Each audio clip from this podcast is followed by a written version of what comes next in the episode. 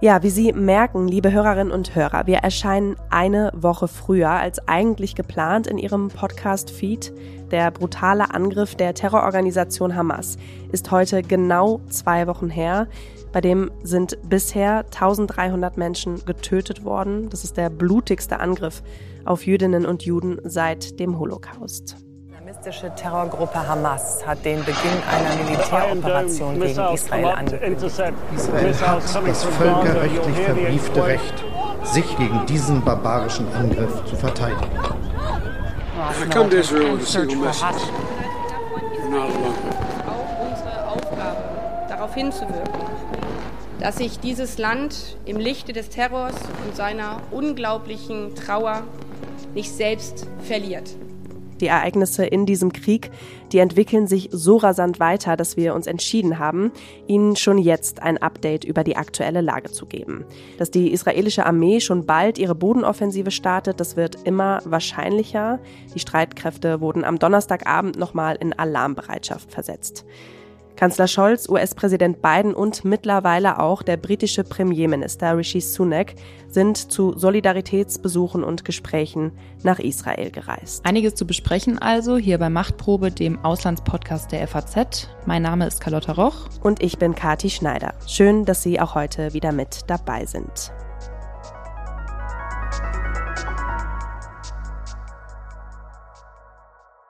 Ja, wir versuchen etwas Licht ins Dunkel dieser sehr unübersichtlichen Lage zu werfen. An dieser Stelle ein redaktioneller Hinweis. Wir nehmen am Freitag um 19 Uhr auf. Das heißt, wir berichten über die Lage so vollständig, wie es unsere Sendezeit erlaubt. In unserer letzten Machtprobe, die Folge hängen wir Ihnen auch nochmal in die Show Notes, haben wir bereits über den brutalen Angriff berichtet. Und kurz vor Veröffentlichung der letzten Folge vergangenen Freitag hat Israel die Bevölkerung im nördlichen Gaza dazu aufgerufen, innerhalb von 24 Stunden in den Süden zu fliehen. Betroffen sind 1,1 von den rund 2,3 Millionen Einwohnern insgesamt in Gaza und die humanitäre Situation dort spitzt sich immer weiter zu. Erst am Donnerstagabend hat die deutsche Außenministerin Annalena Baerbock 50 Millionen Euro Soforthilfe für die palästinensische Zivilbevölkerung angekündigt. Einer, der geflohen ist, ist Samir und wir haben mit seiner Tochter über die aktuellen Umstände und die Situation ihres Vaters in Gaza gesprochen. Als er Israels Aufforderung an die palästinensische Bevölkerung mitbekommt, aus dem Norden Gazas zu fliehen, macht sich Samir auf den Weg. Vor zehn Jahren ist der gebürtige Palästinenser aus Deutschland zurück nach Gaza gegangen. Dort hat er das Deutsche Zentrum für Bildung und Sprachen gegründet. Und natürlich äh, geht es ihnen gerade nicht gut. Sie bangen täglich um ihr Leben, haben mittlerweile auch kein Internet mehr, also fühlen sich von der Außenwelt abgeschnitten und ähm, ja, warten sehnsüchtig auf Nachricht oder neue Mitteilungen, die hoffentlich dann bessere Nachrichten bürgen als die aktuellen. Das erzählt seine Tochter Sarah. Sie ist 25 und lebt in Wiesbaden. Mit Sarahs fünf Halbgeschwistern flüchtet Samir von Beit Hanun Richtung Süden. Oft gibt es tagelang kein Lebenszeichen von ihm. Als wir am Donnerstagmorgen sprechen, hat Sarah kurz vorher eine Textnachricht bekommen. Der Norden Gazas evakuiert werden sollte, hatten sie das Glück, in ein Verkehrsmittel zu kommen, sind jetzt in Deir al-Balla, das ist im Zentrum des Gazastreifens, äh, wieder in einer Schule und die Umstände dort sind sehr prekär und äh, die Zufuhr von Lebensmitteln, also findet eigentlich kaum statt und äh, sie leben von Vorräten dort und haben Gott sei Dank nachts Strom, aber mittlerweile auch gar kein Internet mehr und kommen da auch wieder mit Tausenden unter. Also man kann sich das kaum vorstellen. Das sind eigentlich eher menschenunwürdige Zustände, die sie dort haben. Aktuell will Samir mit den Kindern erst einmal in Gazas Zentrum bleiben weil es auf jeden Fall schon mal weiter südlich ist, als sie zuvor waren und der Süden äh, auch beschossen wurde. Also deshalb haben sie auch Angst, weiter zu gehen, zumal äh, die Kinder äh, sind zwischen fünf und zehn Jahren alt. Das heißt, sie sind ganz klar auf ein Verkehrsmittel angewiesen. Man kann diesen Weg nicht zu Fuß zurücklegen. Und das ist eine der größten Herausforderungen. Die humanitäre Situation wird immer dramatischer. Die Versorgung mit Nahrung, Trinkwasser, Strom und Benzin ist kaum noch gegeben. Das berichtet uns in dieser Woche auch Robert Lindner, Nahostexperte bei der Hilfsorganisation Oxfam. Ich meine, es gibt viele humanitäre äh, Krisen oder Katastrophen derzeit weltweit, aber das ist schon eine ganz besondere äh, Situation. Ich habe das eigentlich noch nicht erlebt, dass in so kurzer Zeit unter solchen Bedingungen, Kriegsbedingungen, sich die humanitäre Lage derartig verschlechtert, dass man aber auch gleichzeitig noch so viel mitbekommt. Das ist natürlich das Besondere hier. Das ist einerseits gut, äh, weil es auch das Interesse der Öffentlichkeit irgendwie erregt. Die palästinensische Bevölkerung sei unter der jahrelangen Terrorherrschaft der Hamas einiges gewöhnt, sagt Lindner. Das ist also nichts Neues, aber in dieser Massivität, das stellt alles in den letzten 16, 17 Jahren in den Schatten, seitdem der, der Gazastreifen äh, von Israel ähm, weitgehend abgeriegelt ist. Und jetzt ist eben auch die humanitäre Versorgung weitgehend zusammengebrochen. Also wir haben ja selber äh, Ortskräfte vor Ort. Das sind ungefähr 30 Personen, die sind selber auf der Flucht und äh, müssen um ihr eigenes Überleben und das ihrer Familien sorgen. In Sprachnachrichten, die oft Stunden brauchen, um überhaupt anzukommen, berichten die Ortskräfte aus verschiedenen Teilen des Gazastreifens über verheerende Zustände. Auch die Unterbringung der gut eine Million palästinensischen Geflüchteten wird zu einer kaum zu bewältigenden Aufgabe. Das erzählt auch Naila. Sie ist Country Relations Manager für Oxfam. 20 kids sleeping with like other like 10 women in one room. Again, we're uh, realizing that we are in a better situation than the big shelters where there is absolutely really difficult conditions. I know a friend she's like, you know, what can I tell you? We're simply surviving. Just really, really challenging in terms of uh, the facilities, space, any kind of access to, to toilets. Das Gesundheitsministerium in Gaza spricht von bislang 3785 getöteten Palästinensern und über 12.000 Verletzten. FIDA arbeitet für Oxfam unter anderem als Protection Coordinator und berichtet von hunderten Leichen, die auf Sammelfriedhöfen begraben wurden. Uh, when a house is bombed and the whole families are wiped off, there is no one left to identify the bodies. And after spending long time in the hospital without anyone approaching to identify them, yesterday we saw uh, hundreds of bodies buried in collective cemeteries, unidentified. If there is a baby or a small child, a toddler who's left from one of these bombings, uh, there is no way to identify that uh, baby or that child. Die Lage ist katastrophal und sie spitzt sich immer weiter zu. Deshalb versucht Sarah gerade alles, um ihren Vater und ihre Halbgeschwister aus dem Gazastreifen zu holen.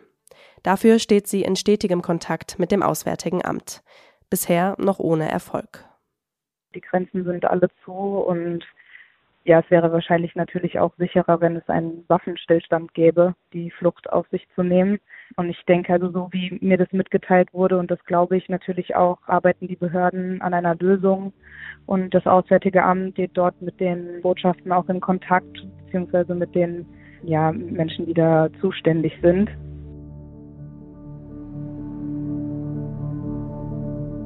Ja, wir haben es gerade von Sarah gehört. Bislang gibt es noch keine Lösung des Auswärtigen Amtes, ihren Vater und die Halbgeschwister, die ja alle deutsche Staatsbürger sind, aus dem Gazastreifen rauszuholen. Warum ist das denn so kompliziert? Der einzige Grenzübergang, der aus Gaza genommen werden kann, ist Rafah im Süden zu Ägypten und der ist momentan noch zu. Das ist ein Thema, das unter anderem bei den Besuchen der Regierungschefs in Israel eine Rolle gespielt hat.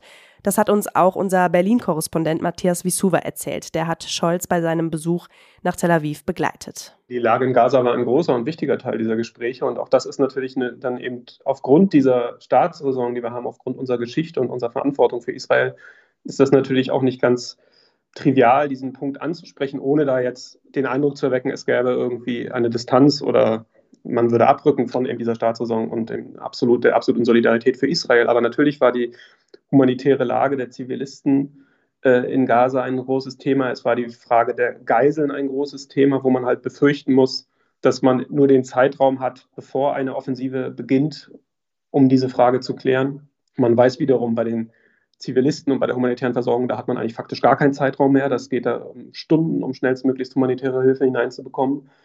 Und man hat natürlich auch noch die Leute, das betrifft dann den Besuch in Kairo, man hat natürlich die Deutschen äh, im Gazastreifen, also die Doppelstaatler, registriert, 150, 160 etwa, ähm, die halt gerne raus möchten, aber nicht rauskommen, weil halt Ägypten die Grenze bislang zuhält. UN-Generalsekretär Antonio Guterres hat jetzt nochmal an alle Seiten appelliert, eine humanitäre Kampfpause einzulegen, weil, wie Matthias gesagt hat, da geht es natürlich jetzt um Stunden. Aktuell dauern ja aber die Kampfhandlungen auf beiden Seiten an und während der Kanzler in Tel Aviv war, gab es mehrere Raketenbeschüsse auf Israel aus dem Gazastreifen. Wie hat Matthias das denn miterlebt? Ja, das war natürlich auch das Erste, wonach ich ihn gefragt habe. Wir erinnern uns ja an dieses Bild von den Journalisten, die sich aufs Rollfeld legen mussten. Wir waren äh, bereits drin im Regierungsflieger, ähm, setzten uns hin. Das ist ja mal ein kurzer Moment der Entspannung, einmal kurz durchatmen nach dem Stress. Aber kaum saß man, waren halt äh, Sicherheitskräfte und äh, Personal, die sehr, sehr dringlich und sehr nachdrücklich gesagt haben, jetzt aber ganz, ganz schnell raus aus dem Flugzeug. Das haben wir dann auch gemacht. Äh, man hat dann schon verstanden und auch gemerkt an der Reaktion auch der, der Israelis und dass das ernst gemeint ist. Und dann sind wir halt äh, rausgelaufen, haben den Alarm gehört, haben uns auf den Boden aufs äh, Rollfeld gelegt, konnten sehen, wie Abfangraketen des Iron Dome aufgestiegen sind. Und dann gab es irgendwann ein dumpfes Wummern im Himmel und dann warteten wir noch kurz und dann sind wir wieder reingegangen und abgeflogen. Das war ähm, auch mal etwas Neues. Auch unsere Kollegin und Host hier bei Machtprobe, Franka Wittenbrink, ist in dieser Woche nach Tel Aviv gereist und immer noch dort. Sie hat die Stimmung in Israel nach diesem ja, traumatischen Ereignis für die Jüdinnen und Juden ziemlich eindrücklich beschrieben. Anspannung ist überall zu spüren, die Leute sind unruhig, tun sich aber auch zusammen. Also das ist der andere Teil der wirklich beeindruckend ist, dass man das Gefühl hat, es gibt kaum jemanden, der nicht auf irgendeine Art versucht zu helfen. Es gibt allein hier in Tel Aviv wahnsinnig viele Initiativen, die sich gegründet haben. In Restaurants, in früheren Nachtclubs wird Essen für Soldaten gekocht. Es gibt Floristen, die Blumensträuße binden für die vielen Beerdigungen, die jetzt in den letzten zwei Wochen stattgefunden haben. An Universitäten werden Kleider gesammelt für Menschen, die ihre Häuser verlassen mussten. Also das ist schon sehr beeindruckend. Der Terrorangriff der Hamas hat bei den Israelis für Schrecken und das Gefühl von Schutzlosigkeit gesorgt, aber auch eine Welle von Hilfsbereitschaft und Solidarität hat das bei den Israelis ausgelöst, sagt Franka. Das ist ein ganz starkes Gefühl, was hier vorherrscht gerade.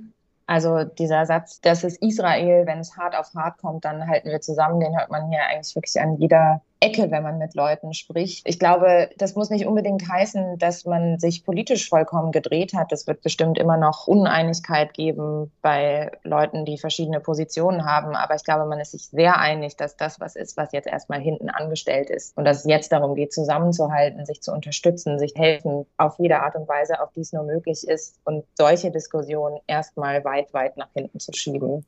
Franka war natürlich nicht nur in Tel Aviv, sondern ist auch weiter südlich in der Nähe des Gazastreifens unterwegs gewesen. Man muss sich ein bisschen vorstellen, wie in toten Städten oder toten Dörfern, in denen man da unterwegs ist. Das sind alles Orte, die zum größten Teil entweder evakuiert wurden oder weil die Bewohner einfach direkt geflohen sind nach diesen furchtbaren Übergriffen. Man sieht an den Häusern noch Raketeneinschläge, man sieht die durchlöcherten Autos, die ausgebrannten Autos. Es sind vereinzelt noch Lichter in den Häusern an, da sieht man, dass Leute Leute geblieben sind. Das sind zum größten Teil Menschen, die einfach nicht wissen, wo sie hin sollen, die dort bleiben, obwohl dort eben nach wie vor Raketen einschlagen. Also es ist sehr eindrücklich und ja, man, man sieht, dass da ziemlich Schreckliches passiert ist. Was konnte Franka denn überhaupt aus der Nähe des Gazastreifens berichten? Das ist ja eine ziemlich ja, gefährliche Angelegenheit. Hm. Ja, also als sie dort unterwegs war, ist die Stimmung tatsächlich sehr bedrohlich geworden. Also wir sind direkt auf Gaza zugefahren. Man sieht überall an den Orten, die wirklich grenznah sind, durch Kugeln zerschossene, zum Teil auch ausgebrannte Autos, sind quasi die Überbleibsel von diesem schrecklichen Überfall. Ja, man schaut direkt nach Gaza, man sieht diese großen Rauchwolken, die da von den israelischen Luftangriffen aufsteigen. Und man ist dann natürlich irgendwann auch umgeben von israelischem Militär, von Panzern und spürt es tatsächlich auch am ganzen Körper, wenn da die Artillerie in Richtung Gaza abgefeuert wird. In einem Kibbutz etwa 20 Kilometer von Gaza entfernt hat sie ein Team der Organisation Brothers in Arms bei seiner Arbeit begleitet. Das war ursprünglich eine Protestbewegung gegen die Justizreform in Israel. Jetzt unterstützen sie die Bevölkerung und die Armee. Die haben so eine Art Headquarter errichtet im Süden. Von diesem Headquarter aus haben wir dann eine Mission, so nennen sie das, begleitet und sind ziemlich direkt an die Grenze gefahren, um dort Soldaten mit Essen zu versorgen. Einer der Helfenden hat ihr dann erzählt, dass die Arbeit ihm und vielen anderen dabei hilft, selbst mit den traumatischen Erlebnissen umzugehen. But actually, it's a medicine for us in those harsh days. So for me, it's better to be here and not to be in, in my house and to read the, the, the, the, the news. Ja, mit Soldaten selbst konnte sie natürlich nicht sprechen, war aber direkt an der Grenze, wo sie stationiert sind. Was schon eindrücklich ist, ist, dass man da direkt an der Grenze steht und diese wahnsinnig jungen Männer und Frauen sieht. Also die waren zum Teil 19, 20, 21, ich weiß es nicht genau, aber wahnsinnig junge Menschen, bei denen man weiß, dass die je nachdem in den nächsten Tagen wahrscheinlich nach Gaza einmarschieren werden und schreckliche Monate vor sich haben. Okay, also die Soldaten sind ja in Alarmbereitschaft versetzt, da die Bodenoffensive jeden Moment losgehen könnte. Lass uns da doch nochmal drüber sprechen, Kati. Was würde das denn konkret alles bedeuten? Ja, also eine umfassende Bodenoffensive, es wurde darüber schon viel in dieser Woche berichtet, würde massive Folgen in vielerlei Hinsicht nach sich ziehen. Das hat auch nochmal Guido Steinberg erklärt. Er ist Nahost- und Terrorexperte bei der Stiftung Wissenschaft und Politik. Israel will offenbar den gesamten Gazastreifen durchkämmen um auf diese Art und Weise die Hamas zu zerschlagen, ihre Führung entweder, entweder zu fangen und zu töten und die Organisation zumindest militärisch handlungsunfähig zu machen.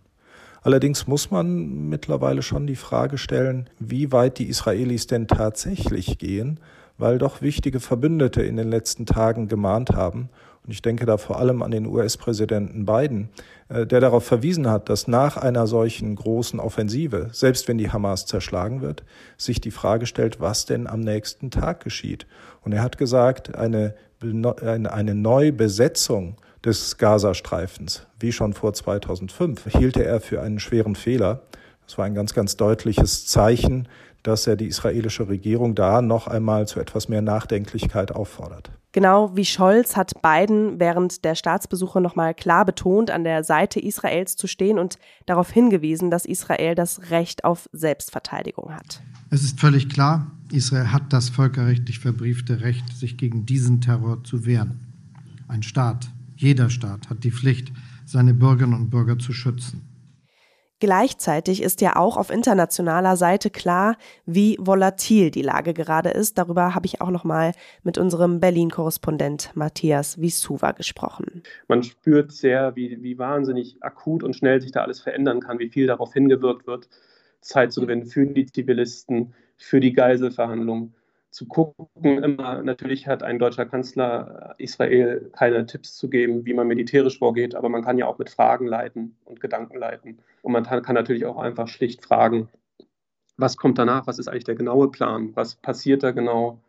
Die Geiseln werden in den Tunnelsystemen der Hamas im Gazastreifen vermutet, was eine mögliche Befreiung natürlich noch mal viel komplizierter macht. Gaza ist äh, in weiten Teilen unterkellert, untertunnelt. Die Hamas äh, unterhält dort unten Kommandozentralen, Verbindungswege. Und es wird ganz, ganz schwierig sein für die israelische Armee, diese Tunnel mm, rechtzeitig zu zerstören, um damit zu verhindern, dass sich Hamas-Einheiten im Untergrund fortbewegen und dann vielleicht im Rücken der israelischen Streitkräfte auftauchen. Wir müssen also davon ausgehen, dass die Israelis, wenn sie einmarschieren, immer auch nach unten gewissermaßen in den Untergrund hinein operieren, dass sie prüfen werden, wo gibt es Tunnels und wie können die vielleicht sogar bekämpft werden, während die eigenen Truppen vorrücken. Das wird den Kampf insgesamt sehr viel komplizierter, sehr viel gefährlicher machen. Ja, und dann stellt sich ja auch noch die Frage, inwieweit wird oder kann das Völkerrecht gewahrt werden, wenn es zu dieser Bodenoffensive kommen sollte. Ja, wenn zivile Ziele dabei getroffen werden, die allerdings als legitimes militärisches Ziel gelten, geht es völkerrechtlich darum, inwieweit die Gewalt verhältnismäßig ist. Das hat auch Guido Steinberg gesagt. Es gibt im Völkerrecht diesen, diesen Passus, der immer nach der Verhältnismäßigkeit fragt. Und das ist natürlich sehr schwierig zu definieren. Was ist denn verhältnismäßig, wenn man einen, ja, den Gazastreifen mit seinen über zwei Millionen Einwohnern angreift, um eine Organisation zu zerschlagen, die vielleicht so über 20.000 hauptberufliche Kämpfer verfügt. Das äh, wird man letzten Endes kaum lösen können. Jetzt hier in dieser Folge im Detail ins Völkerrecht einzusteigen, das würde den Rahmen heute sprengen. Trotzdem habe ich mir das Prinzip der Verhältnismäßigkeit nochmal von Stefan Talmon erklären lassen. Er ist Völkerrechtler und lehrt an der Uni Bonn. Wenn wir uns einzelne Angriffe äh, Israels anschauen, dann müssen wir jeden Angriff einzeln bewerten und müssen uns fragen, zunächst einmal, handelt es sich bei dem angegriffenen Objekt um ein legitimes militärisches Ziel? Wenn dieses legitime militärische Ziel nur bekämpft werden kann, unter Inkaufnahme von Verlusten in der Zivilbevölkerung, dann stellt sich die Frage der Verhältnismäßigkeit. Das heißt, Angriffe wären im Einzelfall zu betrachten, bei der Blockade des Gazastreifens ist die völkerrechtliche Frage allerdings schon klar.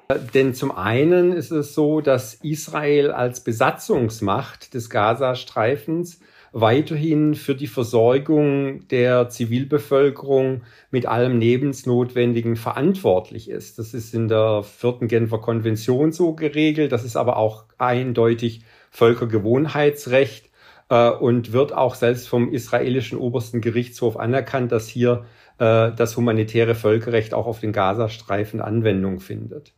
Zudem ist natürlich auch diese Totalblockade auch noch ein äh, Beispiel einer äh, Kollektivstrafe, die ebenfalls im humanitären Völkerrecht verboten ist und die, das hängt dann von den Einzelfällen ab, auch als Kriegsverbrechen zu werten ist. Ja, eine der Prioritäten von Israel, aber auch der USA und der EU besteht ja in Bezug auf den Gazastreifen darin, die Geiseln zu befreien. Bei einer groß angelegten Bodenoffensive sieht Guido Steinberg aber wenig Hoffnung, dass es dazu kommen wird. Also wenn es, wenn es tatsächlich zu dieser Offensive kommt, die Israel angekündigt hat, dann müssen wir davon ausgehen, dass nicht viele dieser Geiseln das überleben werden. Die Hamas hat bei ihren Angriffen vom 7. Oktober ja eine solche Brutalität gezeigt, dass ich wenig Hoffnungen habe, dass sie bereit ist, Geiseln zu schonen, auch wenn es sich um, um Frauen, Kinder oder alte Leute handeln sollte. Ja, und wie perfide und ja, vor allem grausam die Hamas vorgehen, das haben wir am 7. Oktober beobachten müssen. Letzte Woche haben wir hier bei Machtprobe ja schon über das Konstrukt Hamas gesprochen. Wie wahrscheinlich ist es denn jetzt aber, dass die Hamas vollständig zerschlagen werden kann? Ja, das ist äh, ja auch immer klar. Ähm, das oberste Ziel der israelischen Armee, ne, das wird ja auch immer wieder betont, ist die Hamas auszuschalten. Die Wahrscheinlichkeit, dass Israel das gelingt, die wächst natürlich mit jedem Zivilisten, der aus Gazastadt und dem Norden Gazas in den Süden flieht. Das größte Problem für die Israelis wird sein, wenn sie denn in die Städte einmarschieren, dass dort immer noch Zivilisten leben und dass es oft äh, schwierig sein wird, äh, zwischen Zivilisten und Kämpfern zu unterscheiden. Schon allein deshalb, weil die Hamas eben, weil kein militärischer Akteur, auch äh, keine Uniformen trägt und äh, deswegen schwer zu greifen ist. Ich denke, dass es durchaus äh, die Möglichkeit gibt, die Organisation zu zerschlagen. Allerdings ist das nur dann möglich, wenn Israel tatsächlich den gesamten Gazastreifen, alle Städte, fast alle Häuser durchkämmt und äh, wenn Israel dabei viele Opfer in Kauf nimmt, und zwar unter der Zivilbevölkerung von Gaza und auch unter den eigenen Soldaten. Und das ist eben genau die Misere. Zivilisten müssen mit ihrem Leben bezahlen durch Raketenbeschuss und weil sie als menschliche Schutzschilde von der Hamas missbraucht werden dass die Organisation ihre Raketenabschussbasen, Militärbasen, Kommandozentralen unter Krankenhäuser, unter Schulen oder unter andere zivile Ziele baut, um dem Gegner und damit Israel es äh, enorm zu erschweren, militärische Ziele eindeutig zu identifizieren und zu, zu bekämpfen. Apropos Krankenhaus, im Fokus der Aufmerksamkeit war ja in dieser Woche auch der Beschuss des Al-Hali Krankenhauses in Gaza. Da hat sich die Beweis- und Nachrichtenlage ja auch fast schon ja, stündlich verändert. Wie ist denn da jetzt der aktuelle Stand?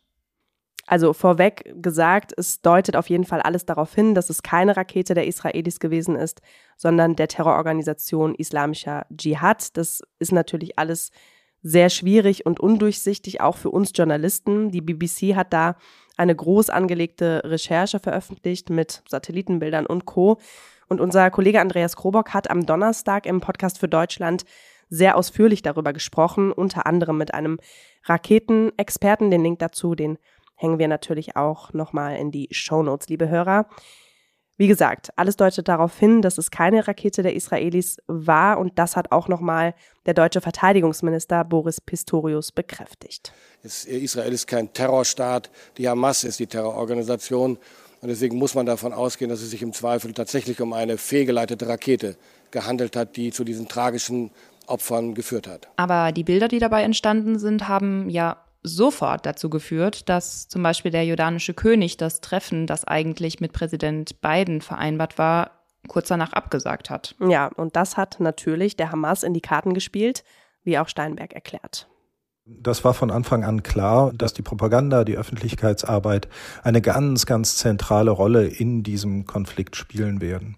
Und da waren die Israelis von Beginn an äh, im Nachteil in weiten Teilen der arabischen Welt, aber auch unter, unter Muslimen weltweit hat sich der Eindruck schnell festgesetzt, dass es ja die Israelis sind, die angreifen. Der ursprüngliche, den Konflikt auslösende Angriff der Hamas auf Israel ist da gar nicht mehr so sehr Thema. Und es war ganz, es war ganz klar von Beginn an, wenn äh, die Israelis irgendein ziviles, ein größeres ziviles Ziel treffen oder auch wenn der islamische Dschihad ein solches Ziel trifft, dann wird sich ganz, ganz schnell die Auffassung verbreiten unter Arabern und Muslimen, dass äh, die Israelis verantwortlich waren. Aus meiner Sicht spielt es kaum noch eine Rolle, wer denn wirklich hier verantwortlich ist. Ganz einfach deshalb, weil äh, die Unterstützer der Hamas oder auch die Unterstützer der Palästinenser ganz schlicht daran glauben, dass die Israelis verantwortlich sind. Ja, und dieses Narrativ, das verbreitet sich in der Region, was auch die Gefahr eines Flächenbrands immer weiter erhöht. Ich sehe durchaus die Gefahr eines Zwei- oder auch eines Drei-Fronten-Krieges für Israel. Und ähm, besonders bedrohlich ist die Lage im Norden. Die Hisbollah ist ein ungleich stärkerer Gegner als die Hamas. Das muss man immer wieder betonen. Die Hisbollah verfügt über sehr viel mehr Kämpfer als die Hamas. So etwa 50.000, wenn man auch die Teilzeitkämpfer mitzählt. Diese Kämpfer sind ausgesprochen gut trainiert, die sind hoch ideologisiert, sehr stark motiviert und die haben zu einem großen Teil auch Kampferfahrung aus den letzten Jahren in Syrien. Darüber hinaus hat die Organisation Raketen und auch Drohnen in großer Zahl. Teilweise handelt es sich da um sehr primitive Raketen, die zwar abgeschossen werden, aber wahrscheinlich dann nicht ihr Ziel finden und von israelischen Abwehrsystemen aufgefangen werden. Es gibt aber auch durchaus eine sehr viel weiterentwickelte Raketen, die zielgenau sind, die auch fast das gesamte israelische Staatsgebiet treffen können. Wenn es also zu einem Krieg im Norden kommt, dann wird das nicht nur dazu führen, dass die Israelis ihre Kräfte aufteilen müssen zwischen dem Gazastreifen und dem Norden, sondern das wird auch zu großen Zerstörungen führen. Viele Beobachter sind sich einig, dass die Gefahr noch nie so groß war wie jetzt. Auch Steinberg hat uns dazu noch mal Folgendes gesagt. Also aus meiner Sicht ist ganz klar am besorgniserregendsten die, die Eskalationsgefahr. Wenn äh, der Krieg sich auf den Libanon ausbreitet, dann ist zumindest implizit auch der Iran ein Akteur. Dann müssen wir auch befürchten, dass es in Syrien und vielleicht auch im Irak zu vermehrten Luftschlägen kommt. Dann könnte es auch sein, dass die USA sich militärisch beteiligen. Das ist tatsächlich aus meiner Sicht äh, das, äh, das wirklich ja, das wirklich Besorgniserregendste. Ich glaube, das ist jetzt ein guter Zeitpunkt für das große Ganze und unseren Kollegen Klaus-Dieter Frankenberger mit an Bord zu holen. Das große Ganze mit dem ehemaligen FAZ-Auslandschef Klaus-Dieter Frankenberger. Ja, und jetzt ist er hier bei uns. Hallo Klaus, schön, dass du da bist. Hallo Klaus. Ich grüße euch. Klaas, ich gewähre unseren Hörern mal einen Blick hinter die Kulissen. Du hast mich diese Woche angerufen, recht zu Anfang dieser Woche, und hast gesagt, bei allem, was gerade passiert, wir müssen diese Woche nochmal eine Ausgabe von Machtprobe senden. Biden reist jetzt nach Israel. Warum war das das entscheidende Momentum? Weil das die Dramatik, die Dimension und die Beispiellosigkeit des Geschehens zum Ausdruck gebracht hat. Es waren vorher natürlich auch Frau äh, von der Leyen da, es war der Bundeskanzler da, aber die Reise des amerikanischen Präsidenten hat gezeigt, welche Bedeutung, ich sage das nochmal, das Geschehen für Israel hat, für die Region insgesamt und für die Weltpolitik. Das ist ein Moment, der vielleicht mal später als sozusagen das nahöstliche 9-11, den nahöstlichen ähm, 11. September in Erinnerung bleiben wird. So wird es ja auch ohnehin schon von Israel für Israel beschrieben. Aber ich glaube, die Reise Bidens hat das dramatisch fast zum Ausdruck gebracht. Hm. Da möchte ich direkt eine Frage anschließen. Und zwar ähm, wird ja oft jetzt dieser Vergleich gezogen ne, zwischen 9-11 und dem, was jetzt in Israel passiert ist. Kannst du da uns das vielleicht noch mal näher erklären? Naja, aus der Sicht der Opfernation ist das nicht äh, selbstverständlich nicht falsch. Äh, sowas hat es noch nicht gegeben.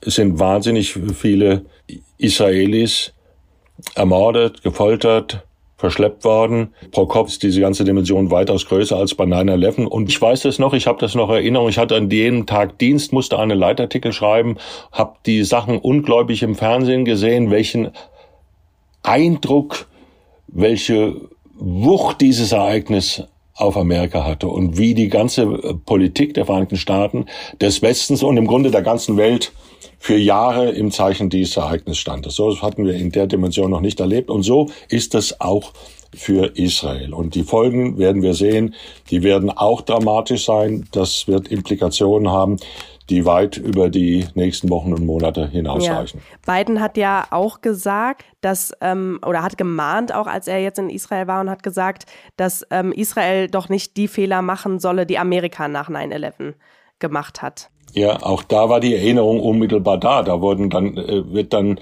Israel gesagt, macht nicht die gleichen Fehler, die wir gemacht haben, in dem berechtigten Impuls, Rache zu üben, eine Terrororganisation auszuschalten. Hamas ist eine Terrororganisation, das ist eine Art islamistische Todesschwadron, die da gewütet hat. Das wird passieren. Aber macht da nicht den Fehler wie wir. Wir gehen nach Afghanistan rein, nachdem wir sozusagen den Gegner militärisch ausgeschaltet haben, wissen wir nicht so recht, was wir weiter eigentlich machen sollen. Und wie es im Irak äh, war es ja nicht viel anders. Äh, auch ein Regime gestürzt, dass, stand, dass das gelingen würde, stand nicht im Zweifel, aber dann fingen sozusagen die Probleme an und Amerika hat nochmal das Stichwort Afghanistan, dort am Hindukusch seinen längsten Krieg in der Geschichte geführt. Und wie das ausgegangen ist, wissen wir mit den äh, Bildern, mit den katastrophalen Bildern vom Abzug im August 2021. Würdest du denn sagen, dass das auch vor dem Hintergrund einer ja, umfassenden Bodenoffensive, die Israel plant, äh, zu verstehen ist? Diese, ich sag mal, ja, Warnung, Mahnung? Na, die Warnung, die Warnung, die Mahnung bestand zunächst darin, glaube ich, Israel zu erinnern, dass es eine Demokratie ist, zu erinnern daran, dass man im Rahmen des Völkerrechts äh, vorgehen muss, soweit das geht. Es gibt andere, die sagen, und wir müssen äh, auch zugeben, dass wir in dem Moment, in dem wir hier sprechen, am späten Freitagvormittag ehrlich gesagt nicht genau wissen, was geplant ist. Wir wissen nicht, wann irgendetwas unternommen wird in dieser Richtung. Wir gehen davon aus, dass es so kommen wird. Aber was den Umfang anbelangt, so hat gerade ähm, ein englischer Militär gesagt auf einer Veranstaltung, die ich gerade in Bonn besucht habe, wir sollen uns darauf einstellen, das wird the mother of all urban warfare, die Mutter aller urbanen Kriegsführung werden. Ja, wir haben ja vor einigen Wochen hier in unserem Podcast Machtprobe auch darüber gesprochen, dass sich die USA aus dem Nahen Osten zurückziehen würden. Das ist jetzt aber alles Schnee von gestern, oder? Das wird man im Moment so sagen müssen. Das eine ist diese Annäherung von Saudi-Arabien und von Iran äh, bei allen verbleibenden Interessendifferenzen, die diese beiden großen Golfanrainer haben. Aber das ist schon mal etwas, was Hamas geschafft hat mit seinem brutalen Terrorüberfall. Das misst eben, weil man weiß, dass Israel das jetzt nicht auf sich sitzen lassen will, sondern Hamas als militärischen Faktor neutralisieren, ausschalten, vernichten will, dass das Konsequenzen hat. Das sehen wir auf der, der berühmten, berüchtigten arabischen Straße, dass das nicht ohne Folgen bleiben wird. Und es kann sogar sein, dass eine Konsequenz eben nicht ist in den weiteren Wochen und Monaten, dass diese Verbindung zwischen der schiitischen Vormacht Iran, dem Terrorpatron, muss man sagen. Und Saudi-Arabien äh, kippt. Was die amerikanische Sache anbelangt, so äh, kann ich nur sagen, dass es eben ein Irrtum ist oder sagen wir besser eine Illusion, dass man sich aus einer Region einfach zurückziehen kann, wenn das denn so ist. Aber die Wahrnehmung ist eben so gewesen, die über Jahrzehnte die amerikanische Außen- und Sicherheitspolitik bestimmt hat. Weit mehr als ein, ein halbes Jahrhundert. Das kann man nicht machen. Ich fühle mich bei diesen Diskussionen über den amerikanischen Rückzug und die einseitige Ausrichtung auf den sogenannten Indo-Pazifik erinnert, was der amerikanische Außenminister Blinken vor zwei Jahren gesagt hat. Wenn wir aus einer Region rausgehen, dann gibt es zwei Möglichkeiten. Die eine ist, Nationen, Länder, Akteure gehen in dieses Vakuum rein, die andere Interessen haben, die andere Werte haben, die andere Kalküle verfolgen, die nicht in unserem, äh, äh, Klammer auf, amerikanischen Interesse sind, Klammer zu. Oder die andere Möglichkeit, gar keiner geht rein. Und es entsteht Chaos. Das ist genauso wenig gut. In diesem Sinne sehe ich auch die Diskussion äh, Amerikas Rolle im Nahen Osten, wo eben die Wahrnehmung ist, Amerika ziehe sich zurück. Amerika hat dann noch immer, auch vor dem Truppenaufmarsch jetzt im, oder, oder dem, dem Aufmarsch, der, dem Aufbieten militärischer Fähigkeiten im Mittelmeer, zwei Trägergruppen sind jetzt da, war der, der militärische Fußabdruck noch immer ziemlich groß, mehr als 30.000 Soldaten zum Beispiel. Wenn Amerika rausgeht, wird es zunächst überhaupt nicht gut, sondern andere gehen da rein und die haben nicht unbedingt unsere Interessen und teilen schon gar nicht unsere, ich in dem Fall unsere, die westlichen Werte. Mhm. Jetzt hast du ja 30 Jahre lang, über 30 Jahre als ähm, unser Auslandschef über ja, Außenpolitik berichtet und hast als Journalist miterlebt, wie der Nahostkonflikt immer wieder eskaliert ist. Was würdest du denn sagen, ist diesmal anders? Lassen wir mal diese eine Beobachtung weg, dass Hamas eine Terrormiliz, die zum Teil eben Terrororganisation ist, zum Teil auch zivile Funktionen übt, islamistischer Natur, deren Ziel ist, das Israel zu vernichten, sich jetzt verhalten hat, militärisch Angriffe aus der Luft, auf Land, zur See gestartet hat, wie es das noch nicht gegeben hat. Das ist präzedenzlos gewesen für, eine, für diese Terrorgruppe, muss man sagen. Der wesentliche Unterschied zu vorhergehenden militärischen Auseinandersetzungen, Vulgo Kriegen, ist einfach die Wirkung auf Israel. Die Wirkung dieses Angriffs auf die Israelis und auf Israel. Der Nimbus der israelischen Armee, der Nimbus der militärischen Unbesiegtheit ist dahin. Es hat Stunden gedauert, bis das Militär dort war die Leichtigkeit, mit der der Grenzzaun überwunden werden konnte, zum Beispiel, macht viele Israelis sprachlos. Heute spricht man in Israel von einer traumatisierten Gesellschaft.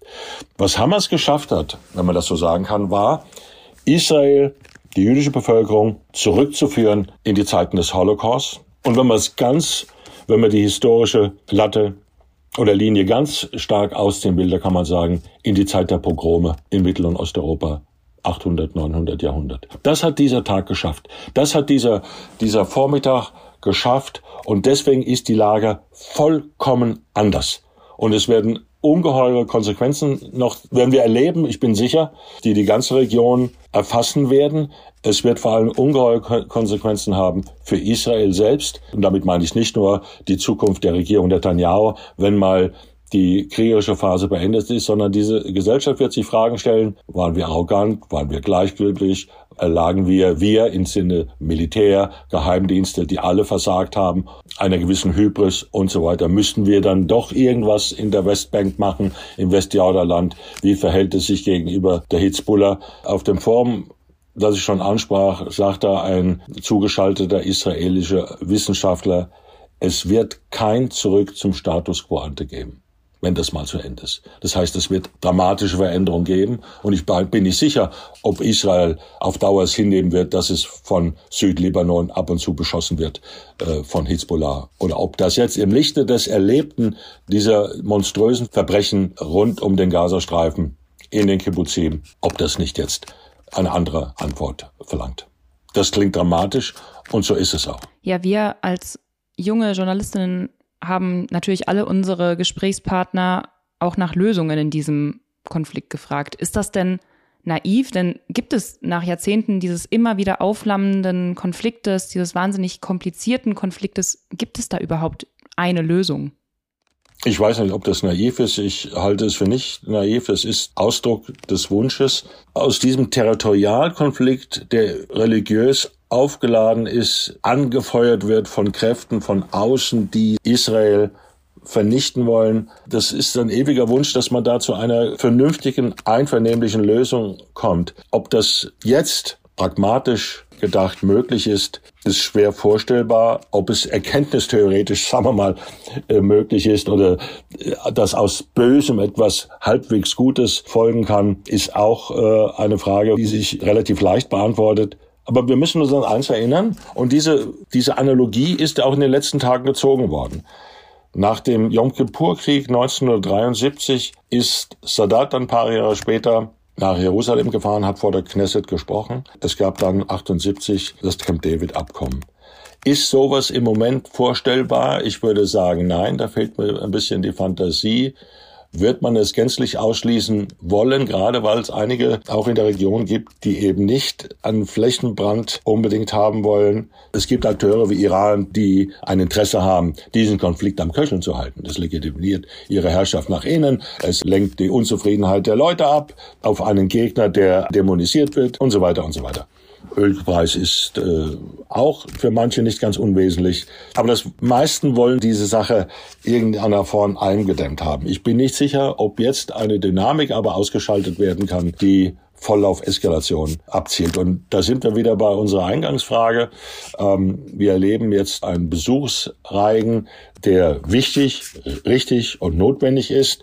Israel zu sagen, wir stehen an eurer Seite, wir unterstützen euch mit dem, was ihr braucht aber gleichzeitig zum Ausdruck bringt, ja, ich sage es jetzt mal etwas salopp, übertreibt's nicht äh, mit dem, was er macht, sondern bedenkt auch, was nachher kommen muss, wie Gaza verwaltet werden soll, wie die Dienstleistung erbracht werden soll. Und dann bringen wir den nächsten Schritt, dass Israel eingebettet in einer Region, in der die Mehrheit der Bevölkerung feindlich sind. Das muss man ja so sagen. Selbst wenn die Regierenden, die Regime dort, ein Teil jedenfalls auf Ausgleich bedacht ist. Und das haben wir in den Abraham-Akkords gesehen. Klaus, du hattest jetzt das Stichwort Flächenbrand schon genannt. Darüber wurde ja in der vergangenen Woche sehr viel gesprochen.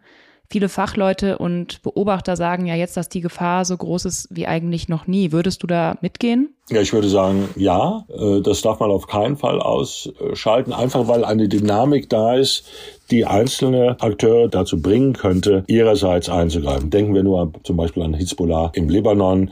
Ähm, wir erleben, dass eine Nachricht, dass angeblich Israel ein Krankenhaus angegriffen hat und jetzt stellt sich weitgehend raus, dass eine Rakete des islamischen Dschihad sozusagen den Parkplatz des Krankenhauses getroffen hat. Es gab Opfer, aber offenbar lang nicht in der Zahl, wie behauptet wurde. Aber das in vielen arabischen, muslimisch geprägten Ländern, denken wir an die Türkei, ein, ein tobender tobende Bevölkerung da ist, die Rache und Vergeltung fordert. Wir erleben das ja auch in deutschen Städten, was dann plötzlich los ist. Und das, äh, wenn wir uns vorstellen, und ich hatte vorhin gesagt, die Mutter aller urbanen Kriegsführung stehe möglicherweise bevor, nach der Vermutung eines englischen Militärs, dann, dann kann man überhaupt nichts ausschalten. Und deswegen ist auch die internationale Diplomatie im Moment auf, läuft auf Hochtouren. Äh, von allen Seiten wird versucht, jedenfalls von westlicher Seite, übrigens von denen, die angeblich jetzt so, so die großen Friedensvermittler und Annäherungsvermittler sind China, hat man relativ wenig gehört. Man hat kein einziges Wort der Verurteilung der Hamas-Aktion gesagt. Man ruft jetzt zu Einstellung der Feindseligkeiten auf. Als der amerikanische Präsident in Israel war und danach kurz in Ägypten, da war Putin in Peking und die haben sich für die die multipolare Welt ausgesprochen, was nichts anderes heißt, Amerika soll sich zurückziehen und dann wird alles gut und die Völker des Südens werden in Friede und in Wohlstand leben können. Das ist natürlich alles dummes Zeug, aber es zeigt die Konfrontation, wie das ist. Kein Wort des Verurteilens, kein Wort des Mitgefühls über das, was passiert ist. Jedenfalls ist ein Flächenbrand nicht aufzuschalten, selbst wenn er nicht im Interesse der Mehrheit der Länder dort ist, jedenfalls nicht der herrschenden Regime. Aber das kann man dann, wenn mal die Dynamik in Gang gesetzt ist, kann man dann relativ schlecht plötzlich sagen, jetzt ist aber gut, jetzt hören wir dann auf. Ich glaube, Israel weiß, was auf dem Spiel steht. Es weiß aber auch, dass eine traumatisierte Gesellschaft nicht so einfach auf den Vergeltungsgedanken verzichten will. Und das ist verständlich. Und es wird Hamas ausschalten wollen. Komme, was da wolle. Das wird geschehen. Was man ja auch nicht vergessen darf in dieser ganzen Debatte, die ja so schnell hochkocht, schneller als ich das als auch junge Journalistin äh, je erlebt habe, muss ich sagen. Aber man darf ja auch nicht vergessen, dass die palästinensische Bevölkerung natürlich darunter leidet. Wir haben für die Folge heute mit Sarah gesprochen. Ihr Vater ist Palästinenser und Moslem, ihre Mutter Jüdin aus der Ukraine.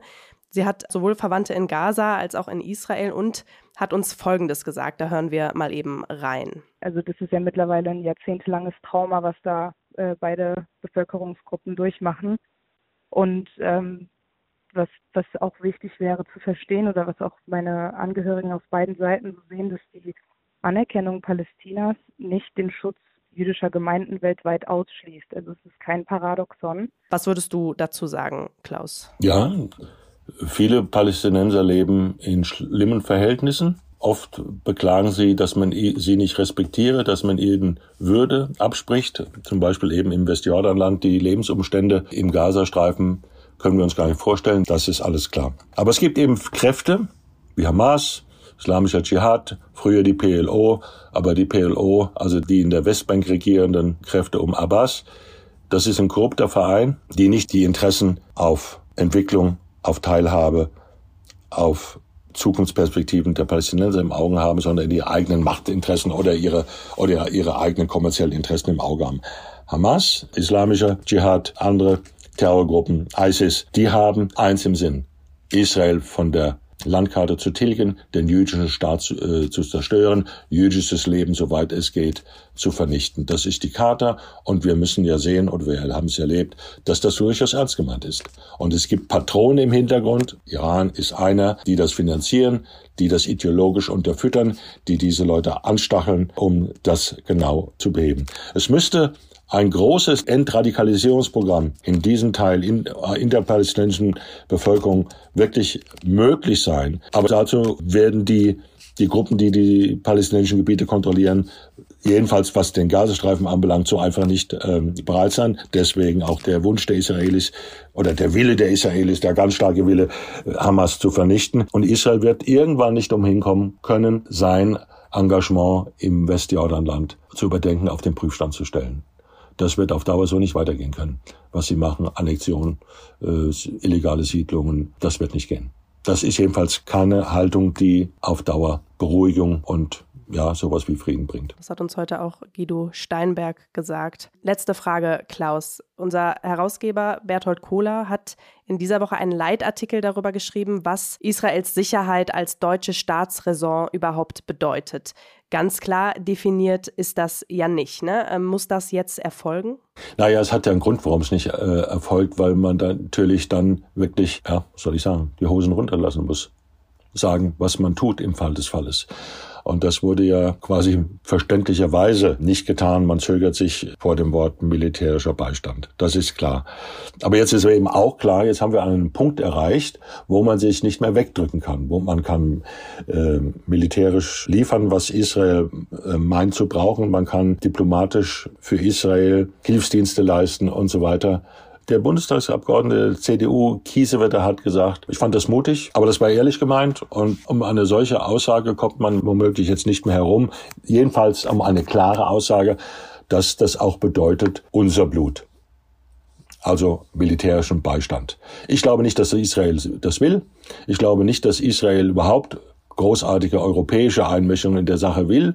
Ähm, denn dann sagen sie immer, was ihr uns nur anzubieten habt, sind Mahnungen und Appelle, dies und jenes zu beachten. Äh, und wenn es darauf ankommt, sind die, die uns beistehen, die Amerikaner, die unsere Lage in gewisser Weise viel besser verstehen als andere. Aber es wird der Punkt kommen, wo die deutsche politische Führung, die Bundesregierung, Präsident, das Merkel-Wort von vor 15, 16 Jahren ausbuchstabieren muss, was es inhaltlich bedeutet. Äh, und dann werden wir sehen, was die Deutschen dazu sagen. Aber jedenfalls, Staatsräson kann sich eben nicht, und das sehen wir jetzt in diesen Tagen, erschöpfen in Solidaritätsappellen, die dann noch garniert werden mit allerlei Mahnungen, doch bitte das, das Völkerrecht zu beachten. Das wird nicht gehen. Hm. Ja, wir merken, wir haben einiges zu besprechen. Wir sind äh, heute wieder in Überlänge geraten, aber dieser Konflikt ist einfach so kompliziert und wir werden sicherlich auch in nächster Zeit noch mehr darüber zu sprechen haben. Klaus, vielen Dank für deine Einschätzung heute. Danke. Ich danke euch. Ja, das war's für heute hier bei Machtprobe, dem Auslandspodcast der FAZ. Vielen Dank, dass Sie auch heute wieder mit dabei waren und großen Dank auch an alle, die an dieser Folge mitgearbeitet haben. Katrin Jakob, Michael Teil, Jennifer Brückner und Laura Albermann.